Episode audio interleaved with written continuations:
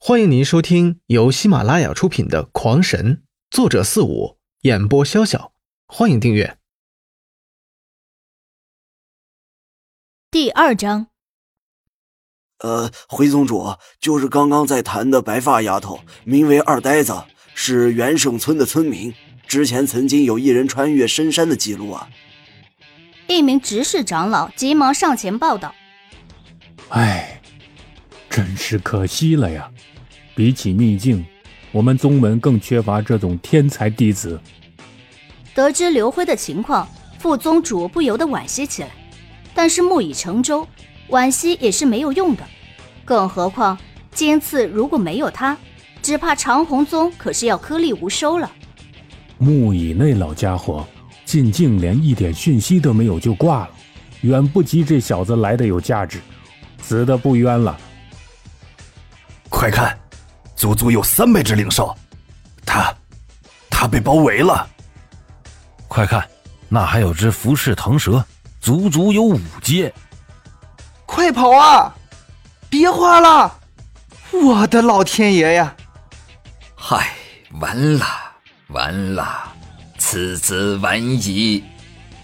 一直暗藏在暗中的宗主也不由得发出叹息：“我的天哪，他还没有挂！你们看，他又开化了，是一处山洞。”而此时身在秘境之中的刘辉，并没有觉得有任何特别，一边以身前行，一边拿出定位盘，上边可以清楚的看到古媚仪正在自己前方五六十里处。目标正在不断移动，显然还是活着的。老婆死了没？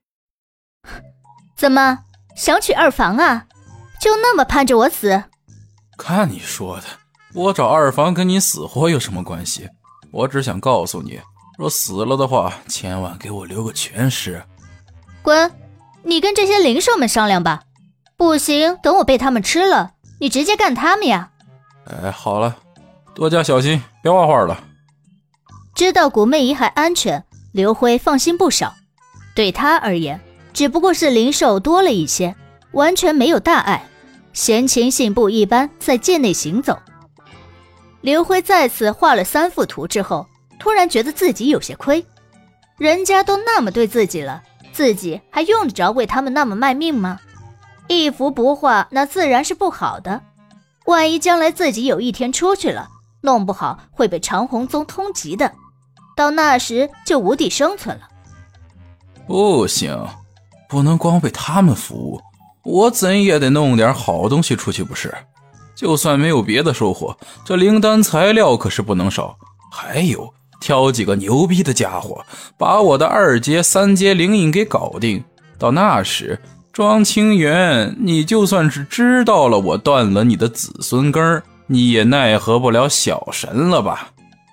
不过想到了庄清源，刘辉又开始为出秘境而发愁起来。之前那得意的表情瞬间成了愁容。不知道那几名长老什么的死了没有？但愿可别死光了。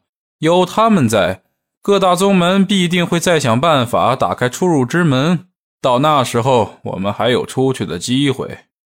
他将那几人接进来，就是为了让宗门有所顾忌。他们自然不会为这些孩子们浪费资源开启禁制，但是如果为了几个长老，那自然是有可能的。但刘辉万万没想到，在他思索之际，那几人早就已经被灵兽们吃得连骨头渣子都不剩了。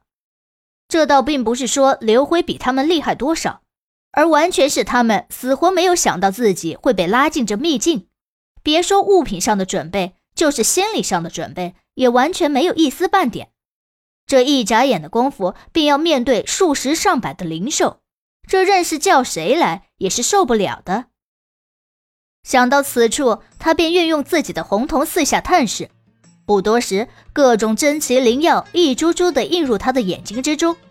但是无论有没有灵药，可到处都是灵兽啊，自己也是根本就不敢下手。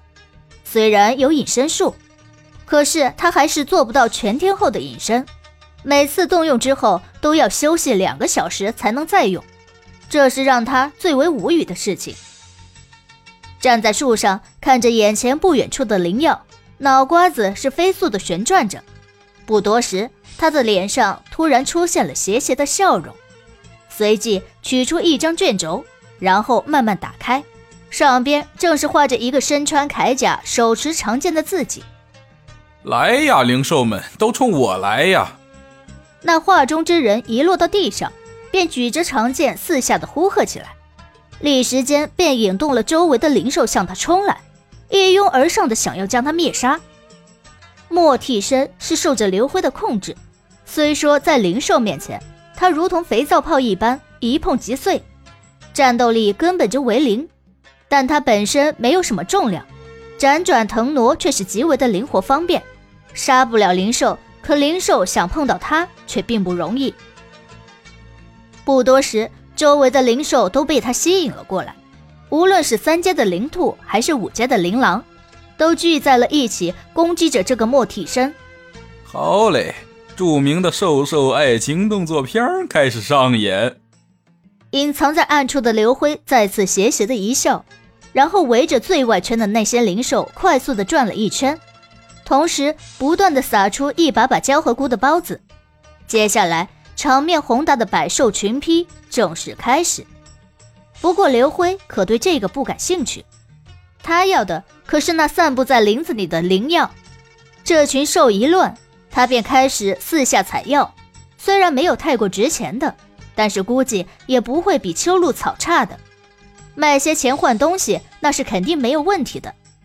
一圈采下来。他也足足花了三个多小时，然后等他再回到那百兽群批的地方时，那些兽兽已经是死的七七八八了。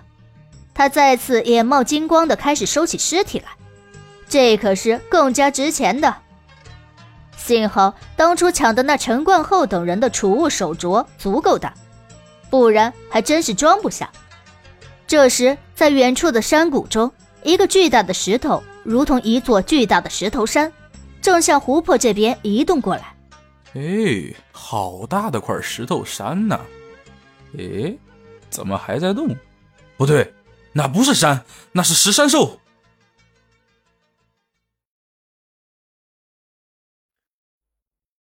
听众朋友们，本集已播讲完毕，请订阅专辑，下集更精彩。